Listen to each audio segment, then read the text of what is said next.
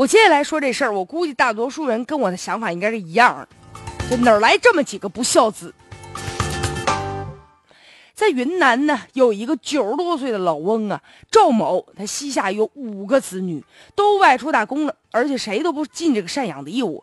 于是呢，这老爹没办法了，将几个子女就告上法庭。一个九十多岁的老父亲呢，你说他得多么伤透了心，才能将儿女告上法庭？结果他这姑娘在法庭上就说了啊，我坐牢也不给你钱，因为养老人就是儿子的事儿，不关我们女儿的事儿，跟我们就没有关系。而且呢，这老人的儿子也推脱说了，说我这没有能力养老爹啊，那你意思就是爱咋咋地放挺儿呗。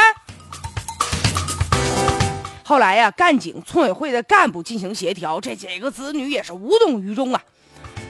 这老汉没招了，就说了，说他呀要是生病了，有合作医疗，政府给发的低保和老龄补贴，我钱儿够用了。我不是说管你们要钱，我希望你们能有一个在我身边陪我唠唠嗑、说说话就行啊。后来老爹提出来了，说他就一个要求，每人就这姑娘啊，每年给他一块钱赡养费就行。我不管你什么时候拿，我要求你把这一块钱亲自送到我手里。最终呢，这个经过协调达成了协议了。五个子女呢也愿意啊，说如果说有一天老人真生病了，轮流的来这个护理老人。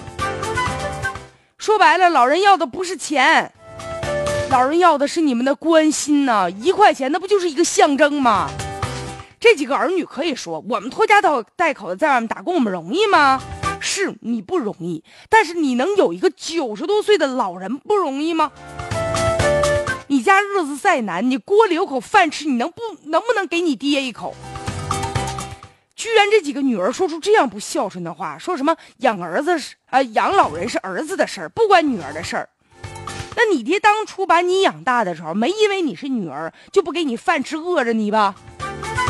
在法律上，儿子和女儿赡养老人的责任和义务那是一样的，将心比心吧。你们都是有子女的人呐。等到你们老了，将何以自处啊？其实现在对于老年人的赡养，不仅仅是物质上的，还包括精神层面的慰藉。你陪老人回家唠唠嗑，打打电话，你看一看他。现在有多少老人啊？精神上太孤独了。之前也有老人吧，生了病了，可能也不愿意吱声，突然间猝死在家里，因为是独居嘛。过了很久，儿女才发现，这不是人间惨剧吗？还有的老人就因为啊，他太空虚、太孤独了，失落，于是有负面的情绪，有的都上吊自杀了，就觉得自己活着，我是不是儿女的拖累呀？所以现在大多数老人，你让他上养老院，他也不愿意去，是吧？传统这个思想影响，他觉得丢人。再一个，老了不愿意挪窝，就我这地儿，我哪儿我也不走。